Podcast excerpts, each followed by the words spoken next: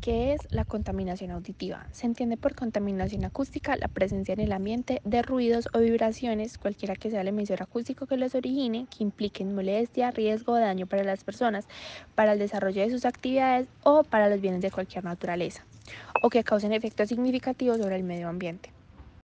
Ahora vamos a hablar desde lo que hemos vivido.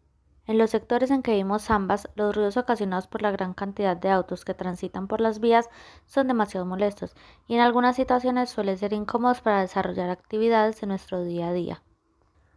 La paralela 30 de agosto es un desarrollo vial que se inició hace un par de años y fue terminada y entregada a la ciudad en el año 2018. Su construcción se realizó con el objetivo de mejorar la movilidad, aliviando la conexión occidente-oriente y descongestionando la avenida 30 de agosto desde la calle 50 hasta la glorieta de la Alcázar y la vía de Álamos que conecta con la vía armenia, al ser tan utilizada por los ciudadanos para transitar, ocasiona constante ruido. Aunque ambas vías cumplen con su objetivo, ha generado un problema para los ciudadanos que viven cerca de estas, y es que debido al flujo de autos durante todo el día y sobre todo en la hora pico, en la que se producen embotellamientos en ambos sentidos de la vía, se genera una alta concentración de ruido. Consecuencias de la contaminación acústica. El ruido excesivo y constante, más allá de los lógicos efectos negativos sobre la audición, puede provocar otros problemas en la salud humana, como lo son los psicopatológicos.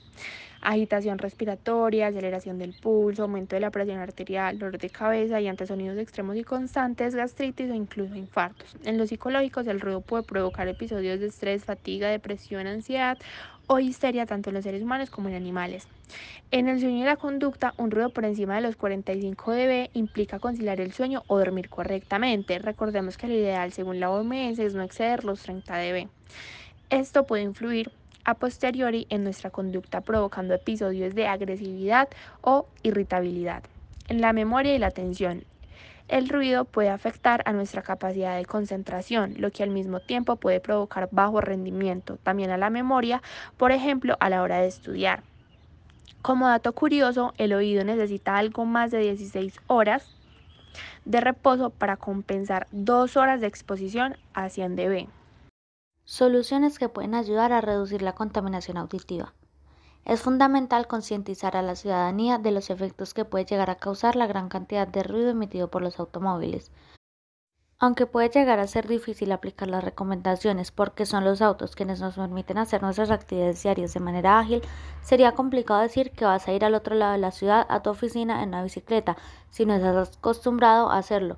O está la opción de promover el uso de coches electrónicos que también contribuyen al cuidado del medio ambiente. Es importante incentivar a los ciudadanos de la velocidad a la que llevan su auto, ya que si nos volvemos conscientes de esto, ocasionamos menos ruidos en estas zonas y demás zonas residenciales. Al tener ambos sectores vías esenciales para transitar, esto suele implicar en diferentes horarios del día trancones que hacen que las personas se estresen y emitan constantes ruidos con el claxon de su auto. Asimismo, se recomienda a quienes transitan en motos que le coloquen un silenciador a estas para apaciguar el ruido generado. Y por último, hablaremos de cómo la contaminación vehicular influye en el ambiente. Este alto flujo de automóviles trae consigo consecuencias ambientales que no solo son auditivas, sino también generado por los gases que emiten los automóviles cuando están en movimiento, ya que al liberar monóxido de carbono estamos contribuyendo al aumento del mismo en nuestra atmósfera.